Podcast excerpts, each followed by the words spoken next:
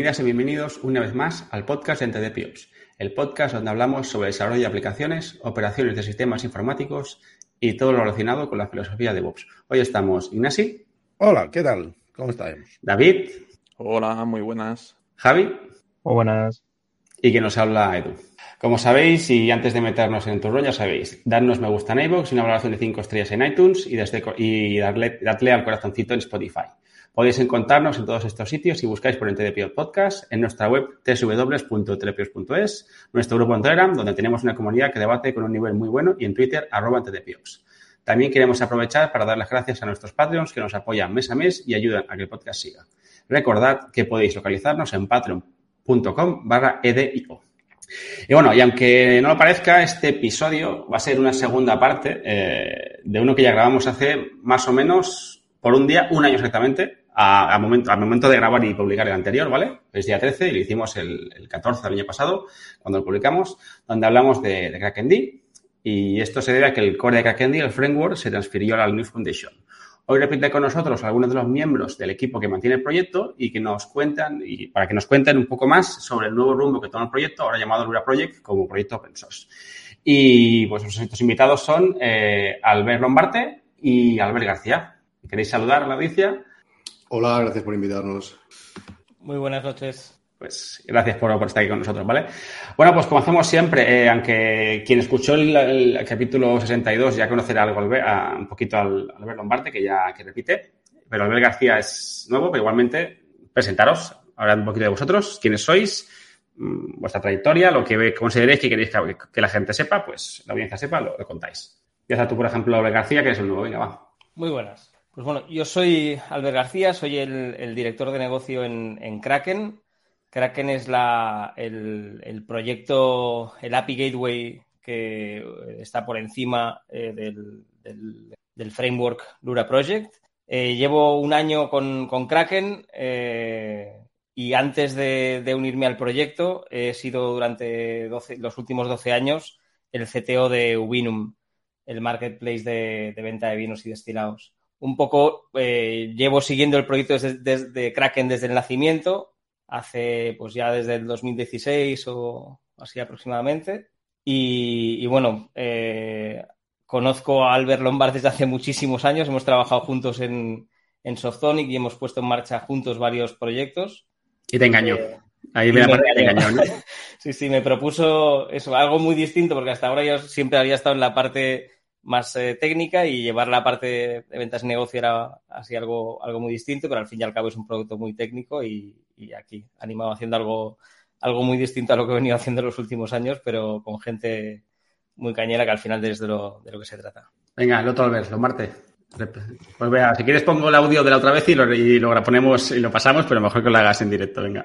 Tampoco me acuerdo lo que dije, ¿eh? pero en cualquier caso, bueno, soy, soy Albert Lombarte, eh, tengo un perfil de desarrollador, yo empecé en el 99, siempre en el sector de, Internet y APIs, y bueno, junto con los compañeros de, de Kraken, pues venimos desarrollando software desde noviembre del 2016, si no me acuerdo mal. O sea que este año son seis años.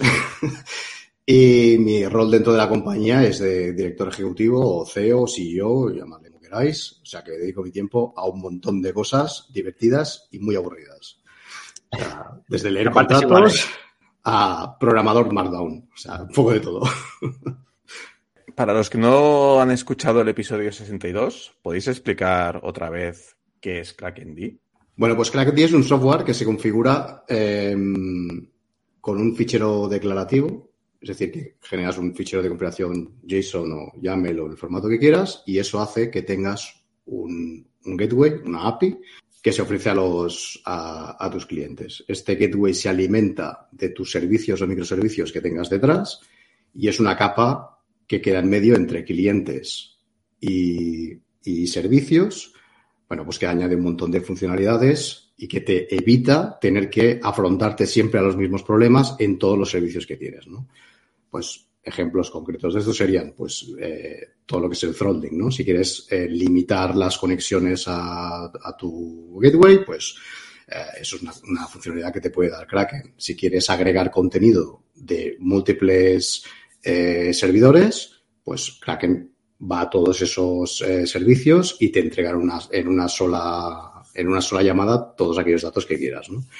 Hay muchísimas funcionalidades. Os invito a que entréis a krakend.io y que veáis todas las funcionalidades que hay. Eh, esto es explicado dos, tres, pero tenemos cientos de funcionalidades y realmente ayuda a que los, implementadores de, APIs tengan una manera muy sencilla ah, de proteger y hacer que los clientes se puedan comunicar con servidores de forma segura. Habéis mencionado el Lura Project. ¿Qué, es Lura Project y, de qué viene el nombre? ¿De dónde? ¿De qué viene el nombre? Es una pregunta que, lástima que está enfermo hoy eh, Daniel y no nos ha podido, no ha podido entrar. Eh, porque el nombre viene de, lo propuso él. Hasta donde sé, nosotros tenemos una temática ¿no? dentro de la compañía eh, de que todo hacemos referencias a, mar, al mar, a monstruos mitológicos marinos, ¿no? Y tenemos este cachondeo interno siempre con, con, esta temática, ¿no? Y hasta donde sé, lura es una palabra gallega que no recuerdo si es sepia o si es calamar o si es algo así. Igual algún oyente nos está escuchando y dice, ¿qué dice este colgado? Pero creo que viene por ahí, ¿no? Y es un nombre eh, sencillo, corto, con una sonoridad que nos gustaba y como ya sabéis que poner nombres a las cosas es terriblemente complicado, cuando Daniel Ortiz nos dijo este nombre dije, enamorado con el nombre, este, este se va a quedar. Y también tuvimos que poner un nombre distinto porque al donar el proyecto a la Fundación Linux eh, lo que pasa es que ellos se quedan con todos los copyrights. hablaremos, si queréis, luego de esto más tarde, ¿no? Pero eh, había que poner un nombre distinto. O sea, que Lura y Kraken son lo mismo. Solamente es un cambio de nombre por el, eh, traspaso a la Linux Foundation. No, em, son cosas distintas. Si te imaginas una Kraken como, como una cebolla que tiene varias capas, tenemos por un lado el motor de Kraken, que es el que hace las principales funcionalidades del gateway, ¿no? Lo que, se entendería como que es un gateway puro, todo lo que es el routing, la capa de proxy, eh, todas esas piezas que son del núcleo duro de un gateway eh, son de Lura Project. ¿vale? Lura Project es el motor que mueve Kraken. Por encima de ese motor, nosotros ponemos componentes adicionales que no tienen por qué ser eh, API Gateway puro. Entonces, por ejemplo, si yo quiero integrar mi API eh, con New Relic porque quiero ver eh, trazas y métricas en New Relic o con, o con Datadog, o, bueno, o, quiero tener un, dashboard de Grafana, cualquier cosa que, sea una integración más allá de la funcionalidad pura de API Gateway, estos son componentes externos. Desde Kraken nosotros tenemos un montón de componentes extras que funcionan sobre Lura, ¿vale? Y empaquetamos todo ese software, Lura más todas estas piezas extra como Kraken. Y encima de esto hay Kraken Enterprise, ¿vale? Que Kraken Enterprise sería eh, todo lo que tiene Kraken Open Source más funcionalidades extras eh, que son para usuarios de, pago solamente, ¿no? Pero un 95% aproximadamente de la funcionalidad de Kraken es, es código libre también. Cuando hablamos la última vez, si recuerdo bien, antes era todo Kraken, ¿no? Me parece que eso tenéis dos modalidades, Kraken y Kraken Enterprise. Sí. Ahora, ahora habéis separado en tres, ¿no? Habéis, digamos, el core, el motor, lo habéis hecho, lo habéis separado y es Lura, ¿no? Luego tenéis Kraken, que serían Atons, entiendo que siguen teniendo la filosofía libre, ¿no? Que tenían en su momento. Y luego tenemos la versión Enterprise, donde tienen estos Atons o estos componentes, donde ya tienen, pues bueno, un coste, porque dan funcionalidades extra fuera del, del open source, ¿no? Eh, es como está dividido a día de hoy, ¿no? sí, correcto. Para, para, que os hagáis un. Para, para, tener una referencia similar, ¿eh? O sea, cuando utilizáis Docker, eh, por debajo en realidad hay el, el Moby Project, ¿vale?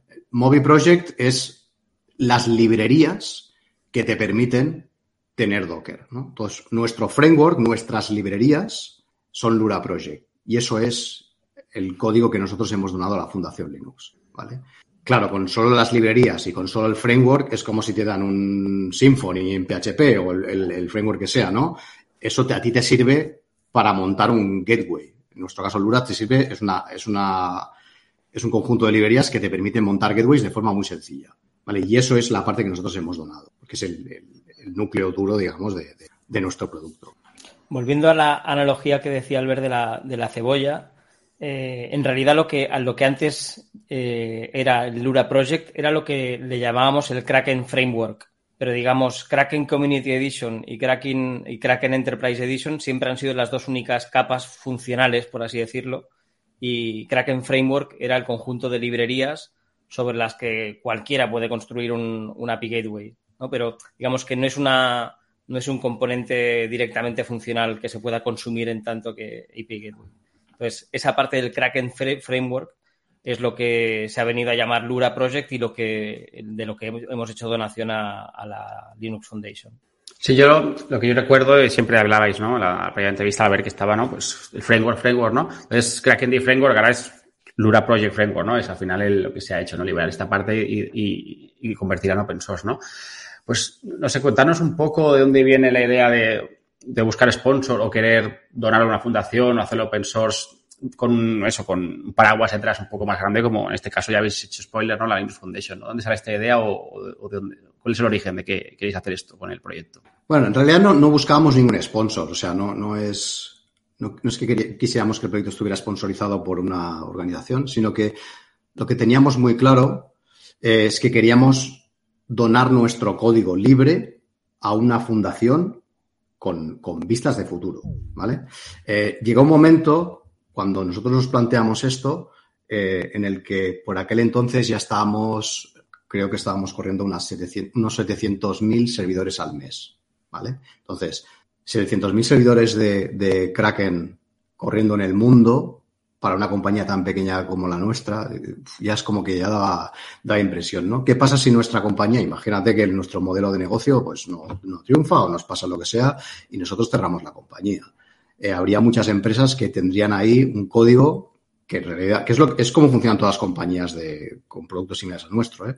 El open source es suyo y si esto fracasa, pues adiós proyecto y el proyecto se muere. ¿no? Nosotros queríamos que hubiera una continuidad. Hay un tema de riesgo que cuando nosotros vamos a compañías o cuando íbamos a compañías especialmente grandes, nos decían, pero ¿cómo voy a confiar yo en esta gente que son cuatro matados, ¿no? hablando, hablando pronto, que tienen este software y yo voy a pasar todo el tráfico de mi compañía, de mi gran multinacional, por este software. Si esta gente cierran mañana, ¿qué pasa? Entonces, el hecho de donar el, producto a la Fundación Linux hace que, independientemente de lo que pase con Kraken, como empresa, el código sigue ahí y sigue eh, y lo sigue manteniendo la comunidad. ¿vale? Detrás, evidentemente, pues hay una fundación como la Fundación Linux que da una serie de garantías y da una serie de protección legal también a nuestro producto. ¿vale? Y esto pasó después de que viéramos el volumen que teníamos y también cuando empezamos a tener contribuciones de compañías como Microsoft, como Oracle, como Twitch, como eBay. O sea, había una serie de compañías que cuando, no todas, pero algunas cuando contribuían con código, nos decían, es que necesito que tengas un proceso específico para incluir el código. Tienes que poner un notice que diga que el copyright es de Oracle, por ejemplo, ¿no? Había cosas de este estilo. Entonces, ahí nosotros, pues, claro, llevamos muchos años haciendo open source, pero no llevamos haciendo open source enterprise, ¿no? Y es como, es como una cosa bastante distinta. Y ahí sí que buscamos un poco que nos ayudaran en esa parte a llevarlo y queríamos mantener esta filosofía de, código abierto para siempre, independientemente de lo que pase con nosotros, ¿no? Y de ahí vino un poco la idea. ¿Y cómo es el proceso? Es decir, cuando decidís, oye, vamos, vamos a, a donar, ¿no? O vamos a ceder esto a la Linux Foundation, ¿cómo, cómo empieza este proceso? ¿Enviáis un mail y dices, oye, que, que tengo esto, os interesa, ¿no? ¿Os lo quedáis? ¿O cómo, podéis explicar cómo va el proceso? ¿Cuáles, qué pasos habéis seguido? Bueno, los pasos, eh, en realidad, yo me pensaba que esto sería como muy procedimentado, ¿no? Y que habría un... Porque cuando empezamos a mirar, eh, la primera que miré creo que fue la Cloud Native Foundation, Cloud Native Computing Foundation, la CNF, CNCF. Eh, había como un proceso muy claro, ¿no? Abres una issue y entonces te, dan audiencia y haces una presentación y estaba ahí todo muy escrito, ¿no? Eh, muy bestia, ¿no? El, en realidad es que el proceso ha sido muy distinto en el momento que hemos decidido ir a la Linux Foundation. Lo primero es que la Linux Foundation, no sé, me da la sensación de que al final es saltas de persona en persona. Todo empezó porque yo conocí a la chica que promocionaba eh, todos los proyectos de la CNCF, eh, Kubernetes, Prometheus, todo esto la, conocí en la, Docker Conference, ¿vale? Personalmente, hablé con ella, le expliqué el proyecto que teníamos y me dijo, bueno, pues hablemos, nos ponemos en contacto y a ver qué, podemos hacer. ¿no? Entonces hubo como escalado, ¿no? E, ella me escala a otro chico que se llamaba eh, Chris, que es el... No, recuerdo el cargo, ¿eh? pero es creo que es el vicepresidente de la, de la CNCF. Entonces hablamos con él, te escalan a otro sitio y es como que vas hablando con distinta gente, ¿no? Y es como todo muy por mail, a ver hasta, hasta dónde llegas, ¿no?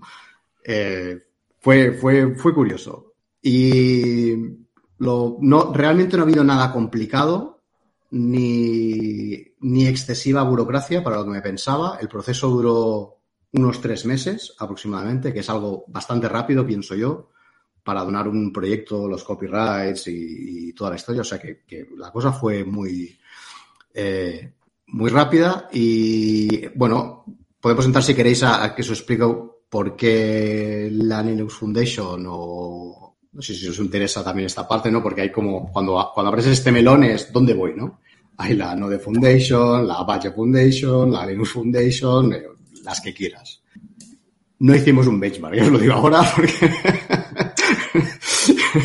no entramos a mirar ¿no? ni, lo que se ofrecía ni nada, sino que simplemente queríamos entrar en una que fuera, eh, tuviera un, renombre, ¿no? Y, no miramos demasiado. Creo que miramos la Apache, la, Linux, la CNCF. Llegamos, mi, preferencia personal era la, CNCF. La CNCF.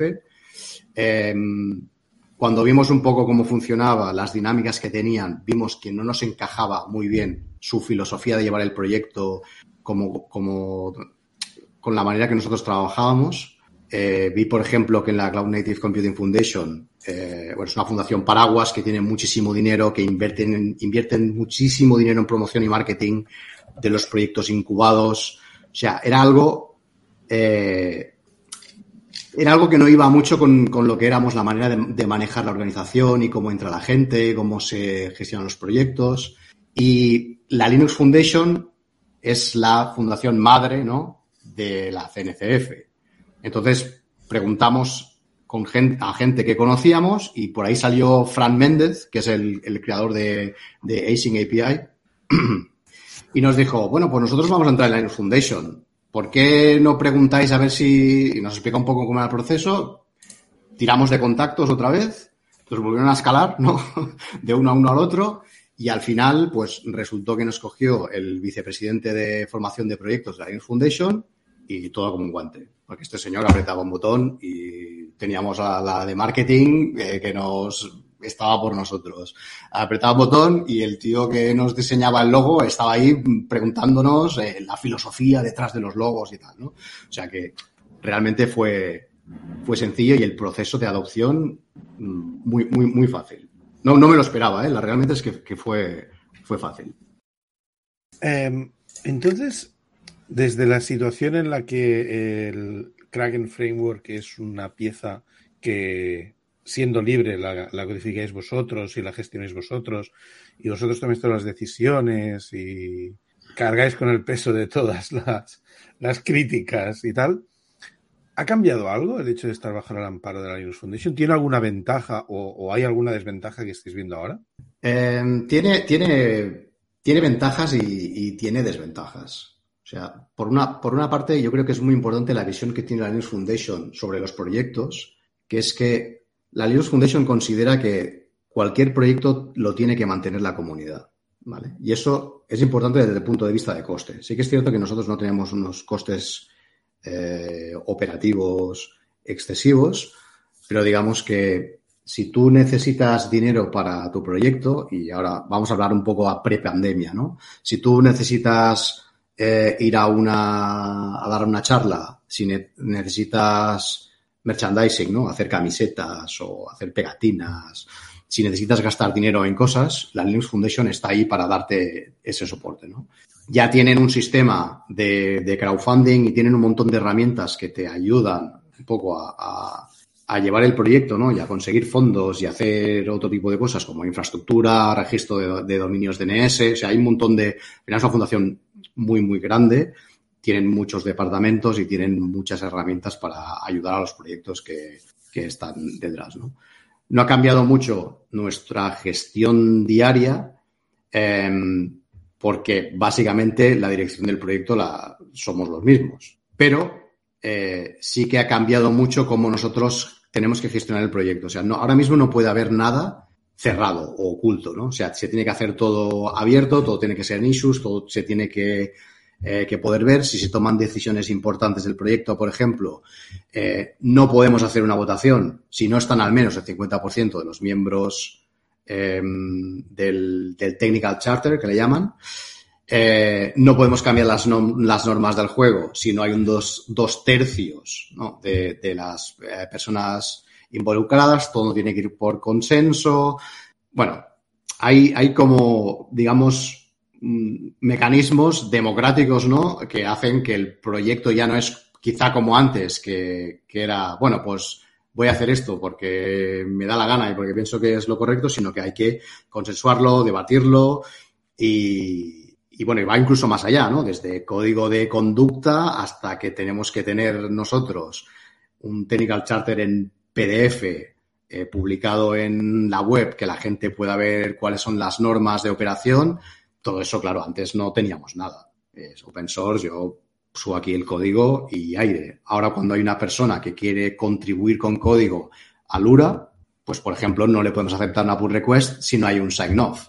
¿no? O sea, si no hay un sign-off del commit y aparece el nombre de esa persona y el mail de la compañía que está haciendo la contribución y tal, no se acepta. Entonces, hay la ventaja de todo, todo, lo que nos da el amparo de estar en una, en una fundación tan grande, tiene la desventaja, digamos, un poco de burocrática y que hay que ir con mucho cuidado con, con los copyrights, con los trademarks, todo eso.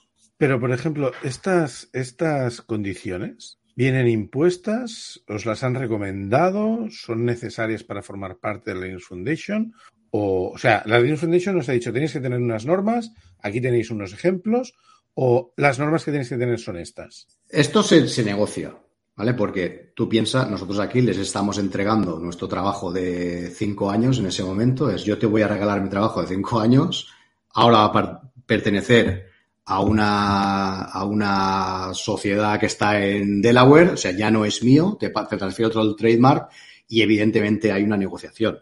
¿No? O sea, no te pueden decir, esto es lo que hay. Pues, pues no, señores, pues el código es mío y hasta luego. Evidentemente eso se habla, sí que son muy flexibles y ellos tienen una serie de recomendaciones, ¿no? Hay cosas que no las puedes, eh, no las puedes negociar, evidentemente. Tú no puedes decir que el copyright es tuyo. eso ya se, presupone, ¿no? Que si das el código a la fundación, pues el código es de la, es de la fundación. Pero ellos te dejan eh, te dejan eh, escribir lo que quieras en el Technical Charter. Y esto luego se lee y se, y se bueno, evalúan si, si hay que hacer algo al respecto con los cambios que has hecho, ¿no? Te dan un modelo de gestión de proyecto, ¿no? Donde incluso hay el código de conducta, todo eso. Si te parece bien lo aceptas y si no pones el tuyo. Y ahí, bueno, se discute. La verdad es que no, no hay nada extraordinario ni nada eh, que digas, no, pues de ninguna manera puedo aceptar esto. Todo no sé, lo, vi bastante bien, no tuvimos que hacer demasiados cambios eh, y bueno, sin, más. Eh, Por poner en contexto, a ver si lo recuerdo bien, la última vez que hablamos, una de las cosas que más me impactó o que más me llamó la atención, si no estoy equivocado, es que básicamente eh, la empresa la formabais tres personas, o creo que Indy lo llevaba tres personas, que sois vosotros dos y Daniel, que no ha podido estar hoy aquí. Es correcto. ¿Cuatro? Me, hace Albert García señalar cuatro. Sí, se recuerda, eran los dos Danis, López y Ortiz. Ah, vale, los dos Danis. Dani, Ortiz. Y, se ha, y lo ha explicado Albert que, sea, que lleva un añito en el proyecto. O sea, son cuatro. Sí, pero lo decís bien que seguramente, yo creo que cuando hicisteis el último podcast, eh, Kraken todavía eran tres personas. Los tres eh, core developers de, Kraken. Yo estoy desde abril del año pasado. Claro, no, por, por, eso lo decía, ¿no? Entonces, claro, para la gente que nos escuche y no ha escuchado el episodio anterior, estamos hablando que, como decías, ¿no? estaba instalado en 700.000 servidores, un proyecto que, bueno, lo lleváis cuatro personas, lo llevan cuatro personas. Para poner en contexto. Sí, pues, si no me equivoco, estamos en unos 2 millones de servidores mensuales aproximadamente. Sí, ahora somos, somos unos pocos más, ¿eh? Y esa era mi siguiente pregunta. ¿Y ahora habéis crecido más? ¿El equipo ha crecido con la Linux Foundation?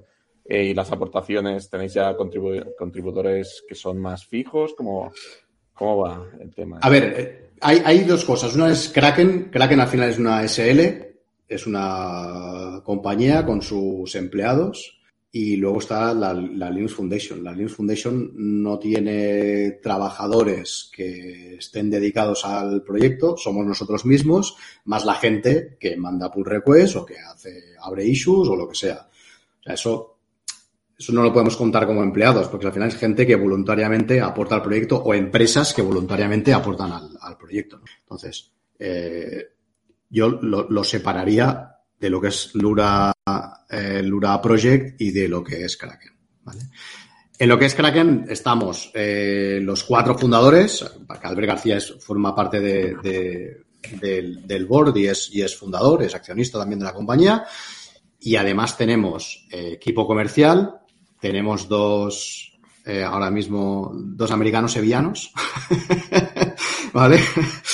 tenemos una persona eh, que es de, Washington, pero vive en Sevilla, y otra persona que es de California, pero vive en, Sevilla, ¿no? También nos ayuda a nosotros con, los usuarios, hacen toda la parte comercial, sobre todo se orientan mucho al mercado eh, americano, y luego, como no, tenemos abogados también, porque el tema de, de, de contratos en Enterprise es, es, muy bestia y ahí necesitamos también, necesitamos también ayuda en este, en este aspecto. Imagino que con dos millones de servidores al mes más bestia debe ser. Los SLAs pueden ser. Bueno, los dos millones de servidores son de open source. O sea que a mí, si a la gente se le cae el servidor de open source, me preocupa, pero no me quita el sueño. si, a un, si a un Kraken Enterprise eh, le pasa algo, entonces sí me quita el sueño, porque también tenemos guardias. O sea que, esa, es la parte que, me, preocupa de verdad, ¿no? Aunque al final, como que el Enterprise está basado en el open source, ya más nos vale que el open source no, no le pase nada. Ya creo que lo has comentado antes, pero a nivel de contribuciones, eh, ¿qué otras empresas pues, están colaborando activamente o os han mostrado interés para compartir o os han preguntado, pues lo que decías antes, ¿no? De para compartir tengo que hacer esto porque me lo exige mi propia empresa y tenéis que hacer tal cual. Esto, pues, danos un poquito más de detalle sobre este tema. No, no tenemos, eh, no tenemos empresas que, que, contribuyan de una manera sostenida. ¿vale? O sea, lo que, lo que hacen las empresas cuando tienen una necesidad o cuando tienen un problema, pues a veces proponen una manera de, de afrontar ese issue y te mandan una pull request. Puede ser que una empresa haya mandado dos o tres pull requests en la historia, pero no hay como una colaboración sostenida de, participar en el proyecto de, de, forma continuada, ¿vale? Sino es un poco, bueno, tengo esta necesidad y te mando esta solución, ¿vale? Eso sí pasa. Las empresas que han enviado hasta ahora eh, eh, pull request, pues bueno, creo que antes les decía, Oracle ha mandado cosas porque lo utilizan en un en su solución de, de identity management. Necesitaban cosas concretas ¿no? de, de, de, de, la criptografía que se usa para validar tokens y bueno, ahí han, han, hecho alguna contribución. Eh, Microsoft nos ha hecho eh, contribuciones también para la gestión de, si no recuerdo mal, de claims y scopes en los tokens que viajan eh, a través del, del gateway. Adevinta, que, que, que, es de aquí también, ha hecho algunas aportaciones en la configuración, Flexible Configuration, y en el pasado, cuando era Shipstead, también había contribuido a hacer drivers adicionales para sistemas de Service Discovery, Eureka, creo que era, o alguno más. Así que sí que han habido eh, contribuciones. Let Go en su día también eh, hizo algo para Influx, si no recuerdo mal. Eh, sí que han habido varias compañías que han hecho aportaciones, pero como os decía, no es una cosa sostenida. Sí, New Relic hace poco también ha hecho sí. alguna contribución, como hace muy poquito que hemos sacado la nueva, la nueva major release de, de Community Edition, la 2.0, ha habido, hay una propuesta ahí ongoing, de hecho, con gente de New Relic para, para el tema de métricas y tal. Con la, en, o sea, con la adopción del proyecto en, el, en la Linux Foundation, ¿habéis notado algún tipo de cambio en la, en la repercusión, no sé, más estrellas, más contribuidores, más usuarios o, o algún otro cambio. Imagino que sería más en la parte en la parte libre, pero, pero a lo mejor también gente que os, os ha pasado, os ha empezado a conocer con esto, ha empezado a mirar Kraken de otra manera. Definitivamente sí. sí, sí, lo hemos notado bastante. También es, es, es, eh, es delicado y os explico el, el por qué. el, el, tema es que 2021 ha sido un año de, de mucho cambio para, para Kraken. Eh, ha habido un salto muy importante. Bueno, de hecho ya lo veis en los números, ¿no? Que al ver, eh, creo que en la última en el último podcast hablábamos de esos 700.000 servidores mensuales, hoy estamos rondando los 2 millones. el salto en la, adopción y el crecimiento en la parte de, de open source ha sido muy, importante, pero también en la parte, en la parte de, empresa. De hecho, por eso en 2021 fundamos la, compañía y dejamos de operar a través de, una consultora y, y montamos una, una, entidad propia, ¿no? Eh, la cuestión es que, claro, en 2021 confluye no solo el tema de la donación a, la Linux Foundation, sino que, oye, es que son seis años ya de, trabajo eh, de un producto que, que, se ha demostrado un, ese market fit que, siempre se busca y tal, y, y, un lujo, entre comillas, que no suelen poder permitirse proyectos que nacen directamente con la ambición comercial, ¿no? Que es que pocos proyectos se pueden permitir el, entre comillas, el lujo de, crecer de forma orgánica eh, y sostenido durante seis años, ¿no? Coño, durante esos seis años, Kraken, eh, la, edición open source, ha ido eh, adquiriendo notoriedad, ganando usuarios tal, y llegas al 2021 y te encuentras que empiezas a recoger un poco lo que se ha ido sembrando, ¿no?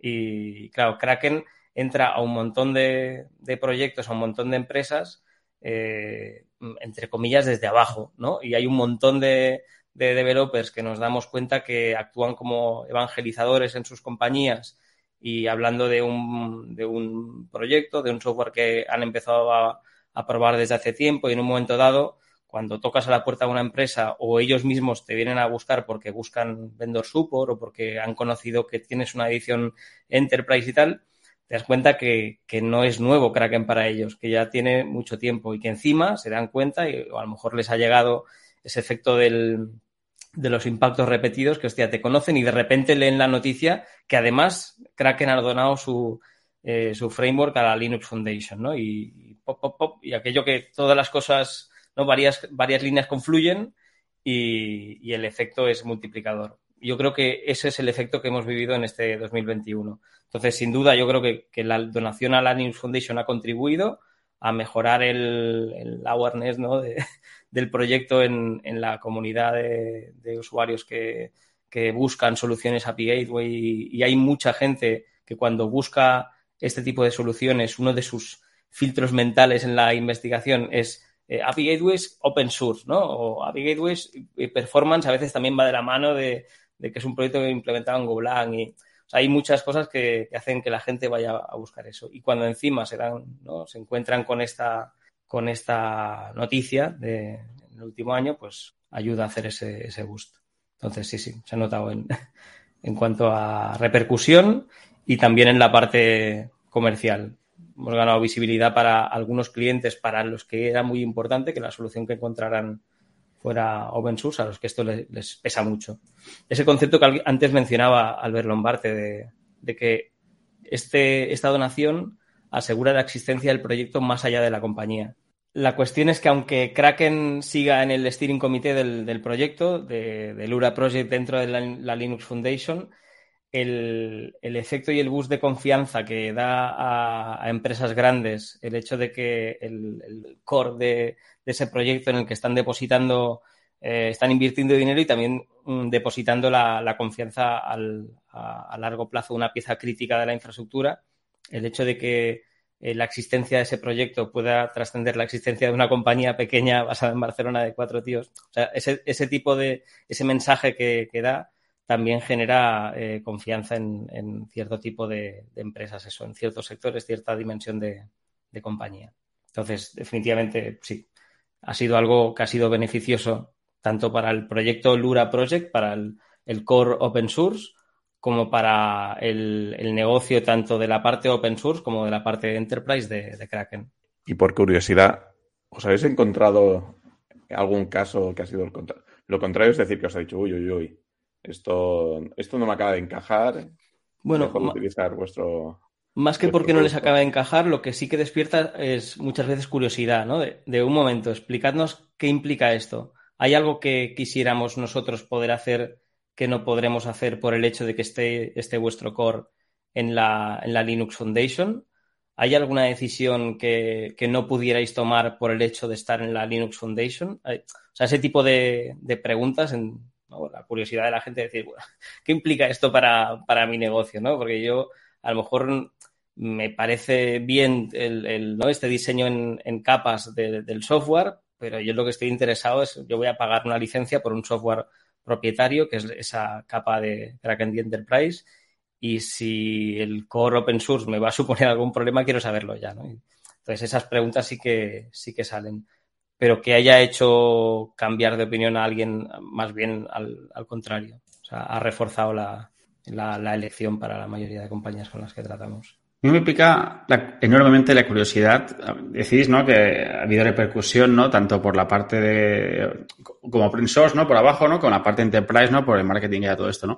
Eh, ¿Habéis notado, diríais que hay ciertas diferencias en cómo se comportan empresas americanas y europeas? Pero, por ejemplo, yo sé que, o al menos tengo la sensación por, por los inputs que he recibido en algún momento del pasado de compañeros o amigas, lo que sea, ¿no? Que están metidas en esto, es que las empresas americanas son mucho más estrictas, ¿no? Sobre todo por la parte legal, ¿no? De la licencia del proyecto que utilizas, la librería, porque es que, a ver si vas a usar una, una GPL3 en nuestro código, luego tenemos un fregado, ¿no? Entonces hay que ir a licencias tipo, pues, BSD, eh, Apache y este tipo de cosillas, ¿no? Entonces, Yo algún feedback ¿no? O, notáis que hay un comportamiento ¿no? de cómo actúan las empresas americanas a nivel de, contribuir o de utilizar vuestro proyecto las empresas europeas ¿no? o, de otros países, evidentemente, o de otros continentes. Yo no sé si, o sea, sí que hay diferencias en la manera de, operar, desde luego. No sé si, ah, si en el sentido en el que, en el que dices, o al menos la experiencia que hemos tenido nosotros, aquí al ver a lo mejor puede complementar un poco la, respuesta. Pero lo que sí que he visto es diferencia, sobre todo en, el celo respecto al, a los temas legales por el tema de las jurisdicciones y tal, y de, que los americanos son muy de, de, oye, si vamos a trabajar juntos, eh, vamos a, elaborar un ¿no? contratos custom y tal, y me gustaría que la, jurisdicción de nuestro contrato fuera.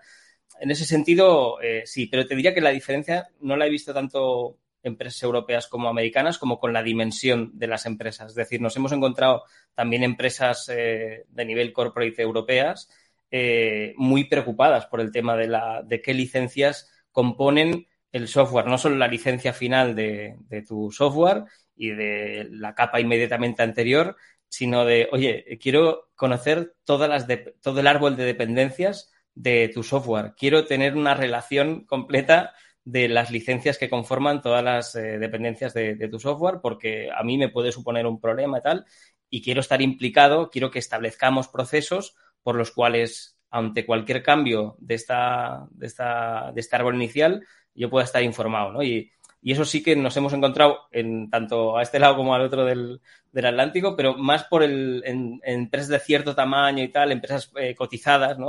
Public companies que, dicen allí, pues en, ese, en esos casos sí que te encuentras con, esas, con esos requisitos. Esa pregunta quizá después de... Sé que me imaginaba que era algo así, ¿no? De la dimensión más que el tipo de empresa, ¿no? Pero bueno, yo lo que, lo que conozco bien a mano más es por, empresas americanas, ¿no?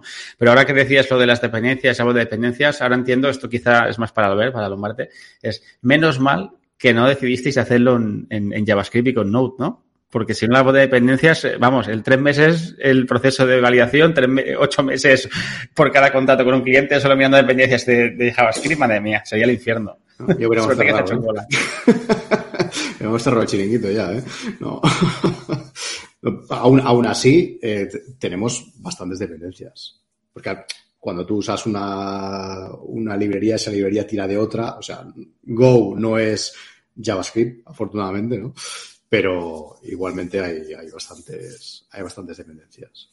No, no, te sabría decir cuántas, el número, pero, pero, hay bastante. Y la, y la actualización, si entramos, si entramos un poco, metemos el pie ¿no? en, la parte más, más técnica quizá de esto, eh, actualizar eso, cuidado. ¿Vale? Porque al final muchas librerías deciden romper contratos, luego tienes usuarios que te dicen, no, es que no estás a la última. Bueno, pero ¿qué implica estar a la última? No, no puede estar a la última porque sí, ¿no? Porque Go sí que tiene una, algo muy sano que no tienen el resto de igual, em, resto de lenguajes, tú puedes estar usando un binario y siempre funciona igual. Volviendo al proceso de cesión, de cesión del proyecto a la Linux Foundation, ¿habéis encontrado, o sea, cuáles son los requisitos o condiciones que se, tienen que cumplir para, para hacer esta cesión? ¿Qué tipo de, o qué, cuáles de ellos son los más curiosos? Eh, cuando nosotros mm, pedimos o planteamos eh, si tendría sentido eh, entrar en Linux Foundation, eh, no nos dijeron una lista concreta de, de cosas que, que querían, ¿no? Pero, pero luego sí que, sí que nos pidieron cosas bastante concretas. Una de, las, una de las cosas que son curiosas que nos pidieron es, eh, nosotros esperamos de alguna manera que nos validaran el código, ¿no? Al final tú estás dando un producto técnico y esperas que alguien, pues no te haga una due diligence o se mire el código y diga, por, por el amor de Dios, que está hasta aquí, que nos están enviando, ¿no? Eh, resulta que el proceso es mucho más de marketing. Entonces, lo que ellos se basan es en hechos y en datos y en compañías que te dan confianza. Entonces, ellos no conceben coger el proyecto y anunciarlo como que está bajo la Linux Foundation si no hay un número mínimo de compañías con cargos relevantes que te dicen, nosotros utilizamos este software en nuestra compañía y lo recomendamos por esto, por esto, por esto, por esto, por esto. ¿Vale? Entonces, si no existe ese networking, esa red, digamos, de, de sponsors, no sé si así llamarlos, ¿no? De empresas que dan la cara por tu producto, ellos no van a meter el producto de- dentro, desde, dentro de la fundación. Entonces, lo, que estás diciendo es que estar en Linux Foundation nos ayuda a que empresas con un cierto corporativismo, un cierto nivel de políticas internas, confíen más en el producto, porque la Linux Foundation está detrás, pero la Linux Foundation os está pidiendo que tengáis empresas detrás diciendo que usan vuestro proyecto y que están contentas. Sí que es curioso, ¿sí? La pregunta del millón. Por lo que habéis, por lo que habéis dicho, entiendo que repetiríais, ¿no? Volveríais a, pa- a pasar por el proceso y repetiríais el hecho de ceder parte de vuestro código a la Linux Foundation, ¿correcto? Sí, yo, yo creo que es una pregunta con. Es un sí por dos vertientes. y aquí yo, creo que una, una de las vertientes la, la explicaría mucho mejor al ver, pero os diré que es uno de los motivos por los que también me sumé al proyecto, es que la donación a la Linux Foundation y el nacimiento de Kraken como una herramienta open source no solo creo que no solo claramente no responde a una a solamente una intención de marketingiana, ¿no? De hacer de hacer llegar el proyecto a más gente y conseguir de esa manera una atracción tal, porque desde luego eh, la intención con la que durante seis años el proyecto no tuvo una vocación comercial, sino la vocación de eh, cubrir un espacio que no estaba cubierto por otras herramientas tal. O sea, había una, una vocación de, de poder ofrecer a la comunidad una solución que no, que no estaba disponible. Y hacerlo eh, de una manera eh, a través de código abierto y de abrirlo a la comunidad era una manera, una visión muy, muy determinada. Y que creo que el paso de la, de la donación a la Linux Foundation, si visto así, es que es muy natural, ¿no? O sea, el proyecto nace con esa filosofía, el equipo tiene esa visión súper clara y muy interiorizada en, ¿no? en raíz del, de- del- proyecto de Kraken y, y el que todos estos, todas estas líneas confluyeran durante el, el año pasado y se llevara a cabo esa, esa donación, visto en perspectiva, es como un paso como es muy, muy natural. De forma que por esa parte yo creo que es un, sí claro, porque es como, quizá no la culminación, ¿no? que parece algo muy definitivo de, final, pero, pero que es algo que forma parte de- del camino de, Kraken. Y por la otra, por las consecuencias que ha traído para darle sentido y reforzar ¿no? el, el- el lanzamiento de, de Kraken también como, como un proyecto con vocación comercial, eh, joder, pues desde luego también ha valido la pena. Entonces yo creo que es un doble sí. Y ahora que ya conocéis todo el proceso, ¿algo que haríais diferente o que cambiaríais? Que digas esto, esto en vez de hacerlo así, quizás sí, o, o algún consejo que podáis dar a alguien que se pueda Mm. enfrentar. Realmente no haríamos nada distinto. O sea, el proceso ha sido fluido, como decía antes, ha sido rápido, no nos ha dado muchos dolores de cabeza. Eh, sí que nos hemos tenido que adaptar a todos esos requisitos que os han puesto. Sobre todo la parte, mm, para mí, más complicada ha sido buscar todas esas empresas que te van a responder y que van a dar la cara por ti. No es tan sencillo. O sea, aunque tú tengas un montón de, de clientes o que tengas un montón de usuarios, al final tener una persona con un cargo relevante que te mande un texto, que le mande un texto a la Linux Foundation diciendo, ¿no? explicando las bondades del producto y tal, no, no es sencillo.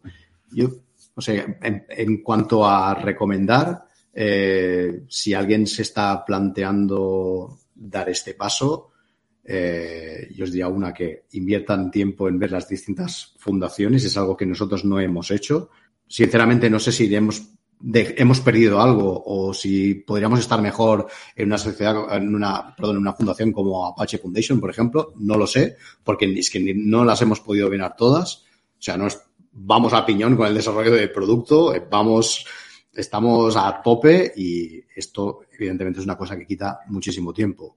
Si alguien algún día nos quiere hacer alguna pregunta concreta, yo encantado de responder y ayudar a otras empresas puedan eh, tomar esta decisión, incluso a pasar contactos y, compartir nuestra experiencia con mucho más profundidad si alguien tiene, tiene preguntas. Pero no, no hubiéramos hecho nada distinto, y, aparte de esa, esa parte de, de preinformación antes de, de elegir la, la fundación.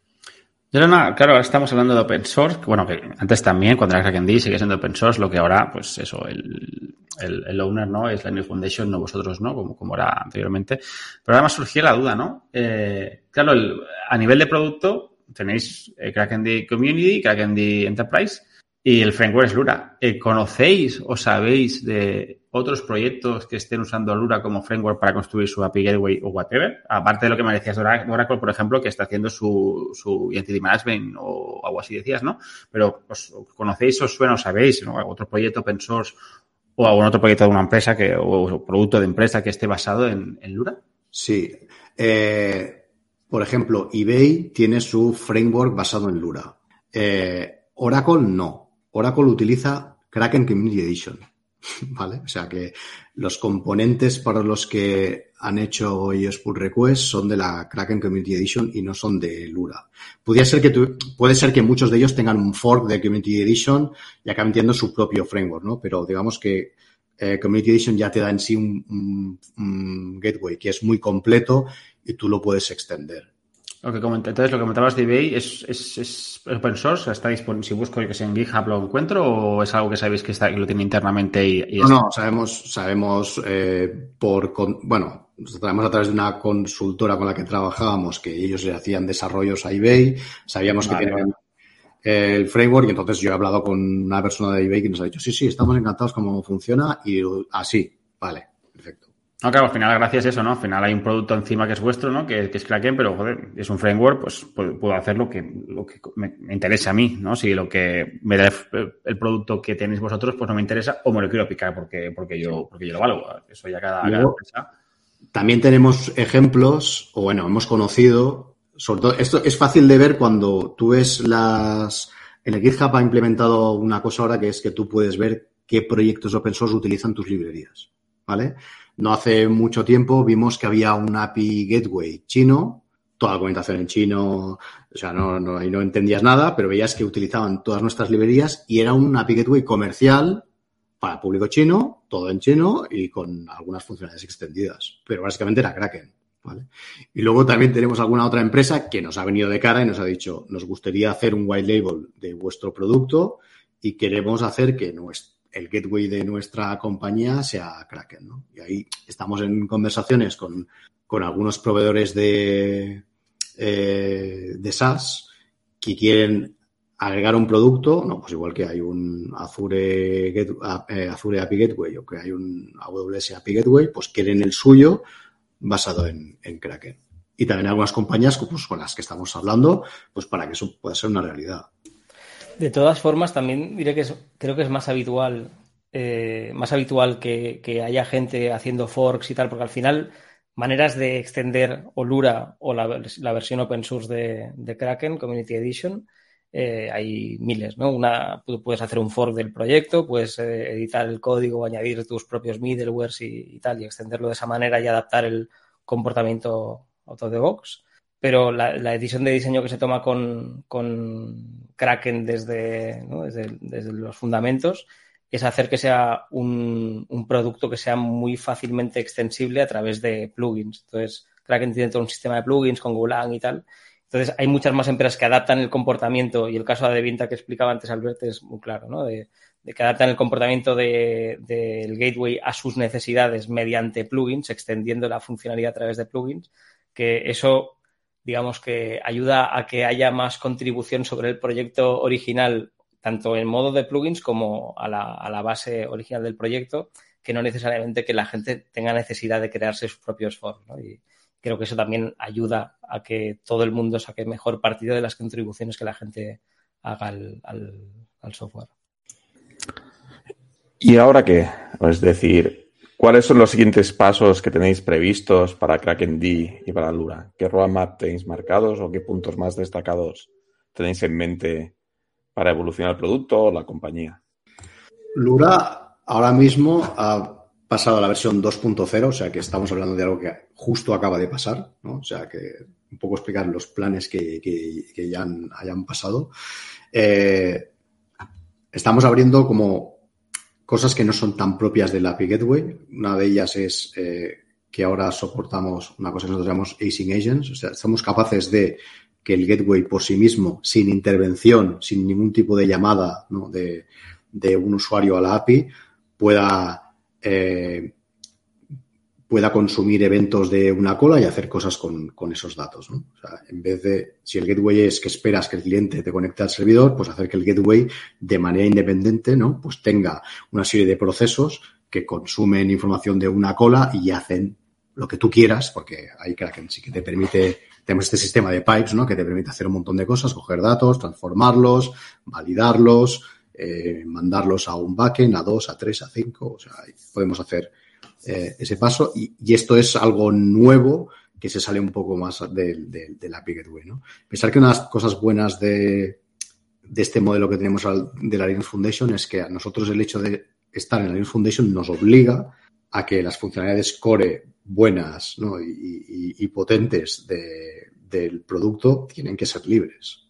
Y al final lo que estamos nosotros monetizando es aquellas cosas que son muy específicas de enterprise o que son procesos muy concretos que agilizan o que dan más velocidad a los clientes eh, y que les facilitan la vida, por así decirlo, pero digamos que el, core de la tecnología, pues en Lura nos, nos permite, eh, bueno, ese, ese, ese core de, de, de, Lura abierto hace que nos estemos obligados ¿no? a evolucionar el producto open source a una velocidad mucho mayor de lo que haríamos si fuera como antes, que era un proyecto open source que, bueno, eh, para que lo quiera usar. Ahora hay compañías detrás que tienen necesidades reales y nosotros tenemos que implementar en, en, en la Linux Foundation, por así decirlo, esas funcionalidades.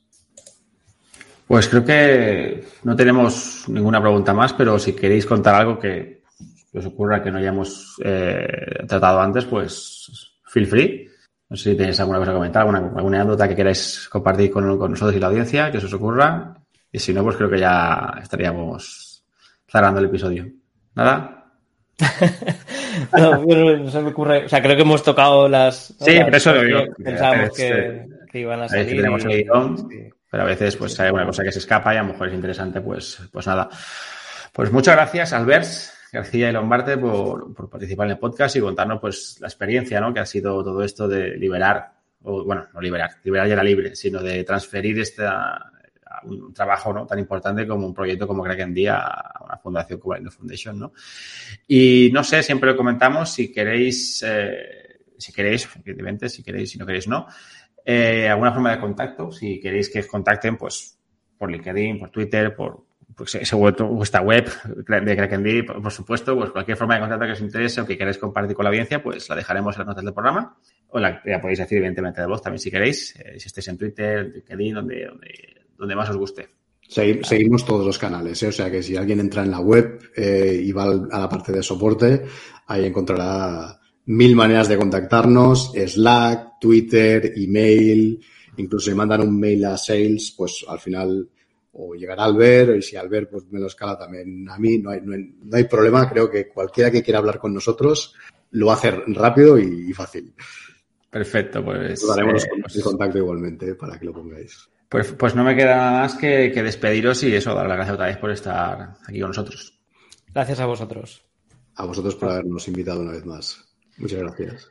Pues nada, aquí cerramos. Esperamos, como siempre, que os haya gustado el episodio y recordad, eh, si os gusta nuestro trabajo, corred la voz, dadnos cinco estrellas en iTunes, me gusta en iBox y corazoncito en Spotify. Ya sabéis, buscarnos en todos estos sitios por NTDPiops, en nuestra web www.ntdpiops.es y en Telegram. Y en la cuenta de Twitter, arroba ntdpiops. Y por favor, por favor, datos feedback. Eh, también recordad que si os animáis a, ayudar, ayudarnos, tenéis nuestra cuenta de Patreon, patreon.com barra y nuestro link de afiliados de Amazon, que hace que un pequeño porcentaje de tus compras de Amazon vaya a parar a nosotros sin que veáis ningún incremento de precio en el producto.